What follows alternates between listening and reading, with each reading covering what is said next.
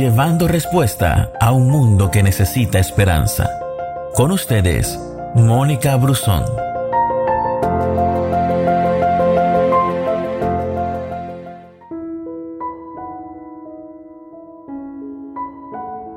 ¿Sabías que el silencio tiene sonido?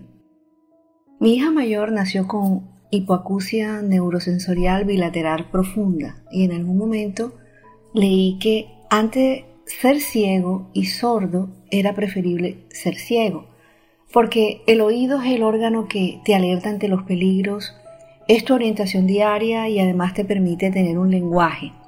Y el lenguaje se adquiere mediante la exposición de sonidos o a sonidos, y los niños aprenden palabras que oyen en su entorno. Sin embargo, el desarrollo del lenguaje no es lo único que depende de la capacidad de oír del niño. Las habilidades de escucha también influyen en la capacidad de leer y de escribir y en las habilidades sociales.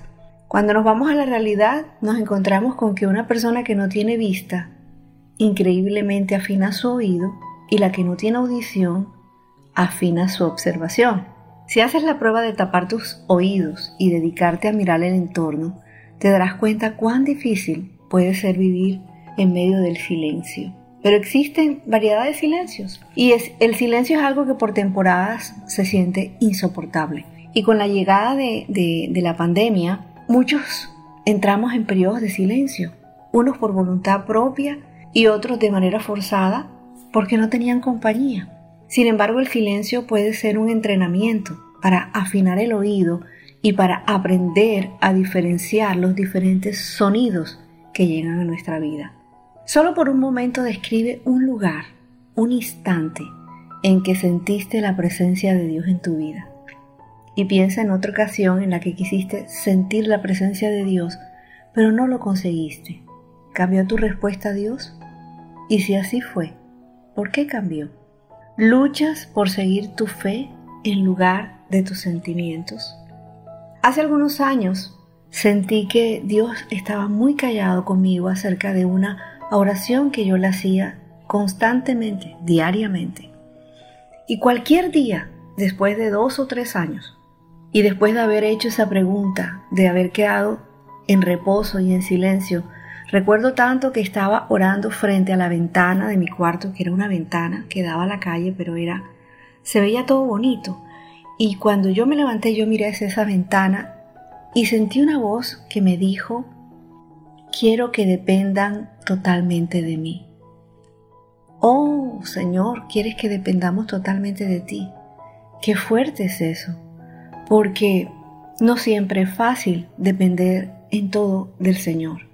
Pero allí recibí mi respuesta, después de tanto tiempo, de tantos interrogantes, de esperar y esperar y sobre todo confiar. Y a veces el silencio lo sentía insoportable.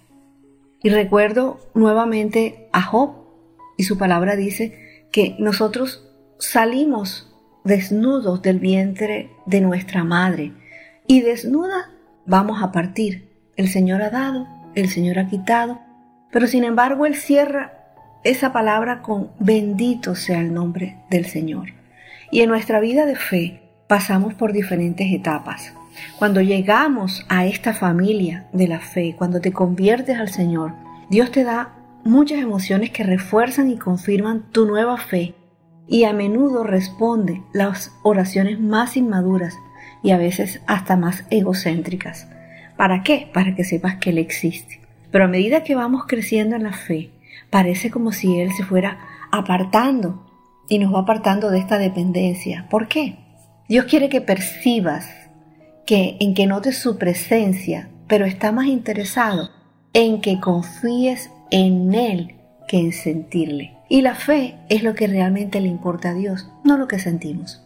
Las situaciones que aumentarán tu fe serán aquellos momentos en que la vida se derrumba y Dios parece no estar en ninguna parte. Esto le sucedió a Job, ya lo hemos leído en otras ocasiones.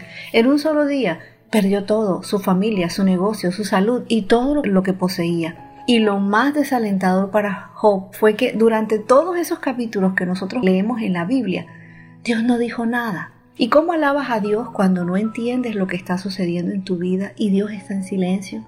¿Cómo permaneces conectado en una crisis en la que no hay comunicación? ¿Cómo mantienes tus ojos en Jesús cuando están llenos de lágrimas? Job lo hizo. Él se postró en el suelo en adoración y dijo lo que leímos hace un rato. Desnudo salí del vientre de mi madre y desnudo estaré cuando me vaya. El Señor me dio lo que tenía y el Señor me lo ha quitado. Alabado sea el nombre del Señor. Dile a Dios exactamente cómo te sientes. Derrama tu corazón ante Él. Descarga todas las emociones que sientes. Job lo hizo. Él también le dijo, no puedo evitar hablar. Debo expresar mi angustia. Mi alma, llena de amargura, debe quejarse. Pero la palabra también dice en el Salmo 142.2, expongo mis quejas delante de Él y le cuento todos mis problemas.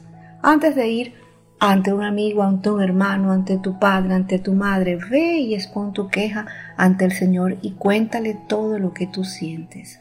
Job gritó cuando Dios parecía distante. Y dice la palabra, qué días aquellos cuando yo estaba en mi apogeo y Dios bendecía mi casa con su íntima amistad.